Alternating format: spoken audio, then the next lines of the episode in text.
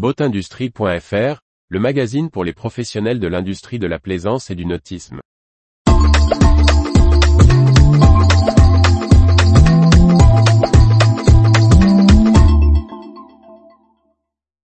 Vie du nautisme, Bertram, les Glénans, Boton, Z-Park, Solidcell, Port de Plaisance. Par Briag Merlet. Ça bouge dans l'industrie nautique. Retour sur les dernières nouvelles des professionnels de la plaisance. Les brèves du 2 juin 2023. La marque américaine Bertram, historiquement installée en Floride à Tampa, a livré son premier bateau construit en Italie dans son nouveau site de production, à côté de sa maison mère Baglietto à Carrara. Il s'agit d'un Bertram 35 Flybridge, 37e unité de ce modèle. L'école de voile des Glénans a choisi de s'appuyer sur le logiciel de maintenance Botonbook pour l'entretien de ses bateaux. Elle va utiliser la solution mobile et ordinateur pour permettre aux skippers et aux chefs de bord de collaborer plus efficacement à la maintenance de sa flotte de 70 voiliers.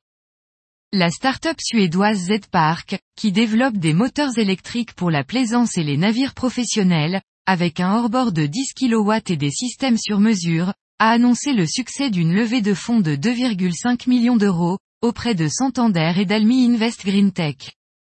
Le consortium d'entreprises participant au projet Solid Cell, pour la fabrication de systèmes véliques pour les navires de commerce et les paquebots, qui regroupe Avel Robotics, CDK Technologies, Lorima, Multiplast et SMM, a annoncé la création de la société commune Solid Cell Mast Factory.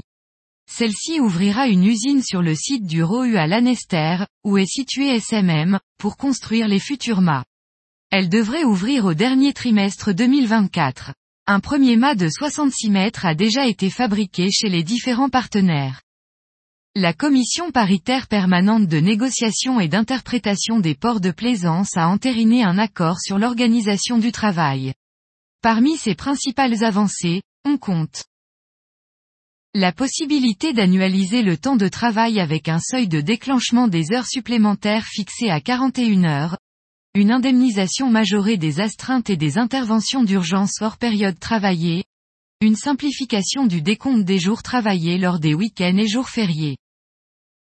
Retrouvez toute l'actualité pour les professionnels de l'industrie de la plaisance sur le site boatindustrie.fr et n'oubliez pas de laisser 5 étoiles sur votre plateforme de podcast.